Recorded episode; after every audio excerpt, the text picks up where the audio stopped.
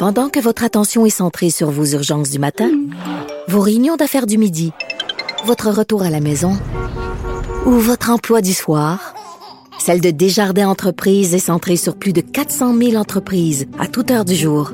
Grâce à notre connaissance des secteurs d'activité et à notre accompagnement spécialisé, nous aidons les entrepreneurs à relever chaque défi pour qu'ils puissent rester centrés sur ce qui compte, le développement de leur entreprise.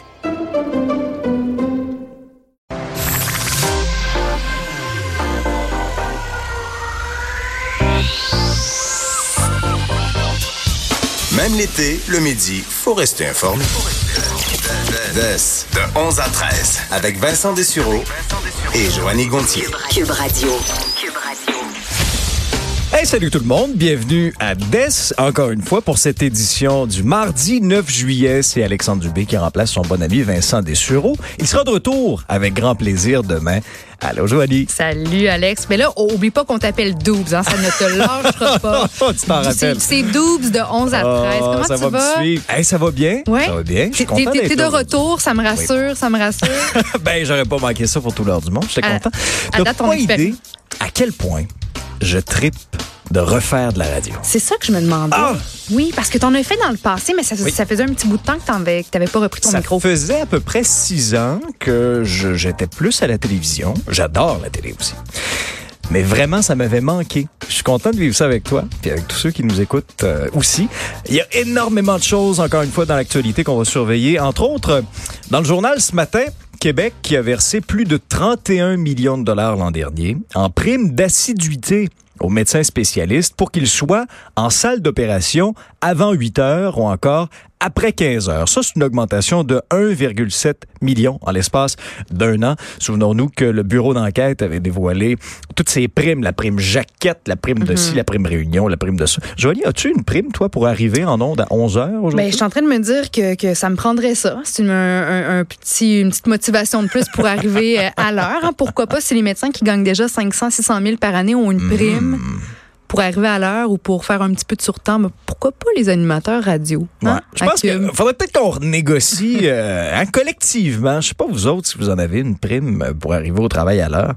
Il me semble que ça fait comme partie du, du Ouais. contrat. Mais là, je lisais aussi qu'il y avait des primes pour les réunions. Il me semble que Mhm. dans, dans chaque domaine de travail, il y a des réunions, il y a des meetings. Donc, un petit euh, quelques piastres de plus pour assister à des meetings. Moi, je suis pas con. Je suis pas con. On va parler avec Paul Brunet un petit peu plus tard là-dessus. Il est président du Conseil pour la protection des malades. Autre histoire aussi qui fait réagir, euh, c'est la consommation de drogue, notamment de la cocaïne, puisque le nombre d'adeptes de la coke a doublé en l'espace de quatre ans. Quel est le chemin de la cocaïne au Québec? Qui en importe? Qui est à la tête de tout ça?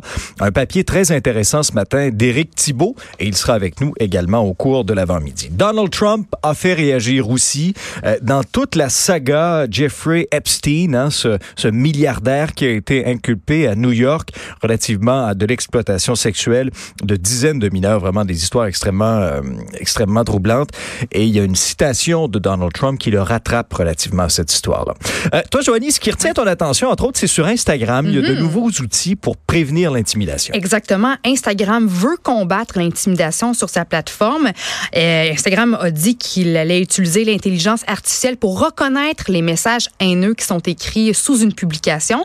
Ils sont arrivés à ça en analysant le type de contenu qui était le plus souvent signalé par les utilisateurs. Alors, je te donne un, un exemple, Alexandre. Oui. Si quelqu'un écrit sous une photo, t'es tellement laid et stupide, Instagram va faire apparaître un message qui dit, es-tu certain que tu veux publier ceci? Ah. Apprends-en plus ici. Donc, si tu cliques sur le, le- le petit lien Apprends-en plus Apprends ici. le savoir-vivre ici. Exactement. Il y a un autre message qui va apparaître qui dit on demande à nos utilisateurs de repenser aux commentaires qui, qui ressemblent le plus à ceux qui, dans le passé, ont abondamment été signalés en raison de leur, cara- de, de leur caractère haineux. Pour le moment, cet, cet outil-là dessert uniquement euh, ceux qui ont un compte Instagram anglophone, mais ça va bientôt se répandre à tous les usagers. Puis c'est pas tout, il y aura un autre outil sur Instagram qui aidera les, les- les victimes d'intimidation. L'outil s'appelle Restrict, OK? Et ça permettra de filtrer les commentaires abusifs sans que l'adolescent ait à bloquer ou à se désabonner des autres parce que chez Instagram, on a remarqué que le, le- le simple fait de, de bloquer ou de se désabonner d'un autre étudiant à l'école, par exemple, ben ça, ça peut contribuer à empirer la situation, à aggraver euh, l'intimidation. Moi, je suis curieux de t'entendre là-dessus parce que je suis sur ta page Instagram au moment où on se parle. Tu as 28 800 abonnés. Ça, c'est euh, à peu près 25 000 de plus que moi. Donc, j'ai du travail à faire.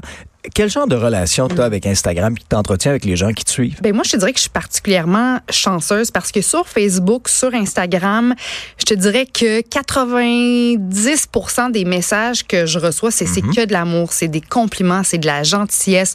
Euh, les gens interagissent avec moi, puis moi, bon, j'aime ça prendre le temps de répondre le plus possible. C'est sûr que c'est difficile de répondre à tout le monde, mais je prends le temps. Donc, je suis assez chanceuse, mais oui, je reçois quand même des messages euh, désagréables. Chez les hommes, c'est surtout à caractère sexu- sexuel. Alex, je- j'ai reçu des photos de pénis là, à maintes et maintes Les reprises. gars, faites pas ça. Fait que ça, c'est vraiment euh, chez les hommes là, que, je remarque euh, que des messages un petit peu plus euh, sexuels déplacés. Mais chez les filles, c'est c'est vraiment les femmes qui sont un petit peu plus euh, insultantes, Ah oui? haineuses, Ah. en ce qui a trait à mon apparence physique, mes cheveux, ma façon de me comporter, le type de propos que, ou de photos ou de, de contenu que, que je partage. Alors, c'est vraiment séparé. Là. Les hommes, c'est caractère sexuel, puis les filles, c'est plus par rapport à l'apparence, puis le propos, l'image, etc., etc. Alors, ce sont des outils qui pourraient être très bénéfiques Absolument. pour le savoir-vivre sur le web. C'est important de se le rappeler. C'est important.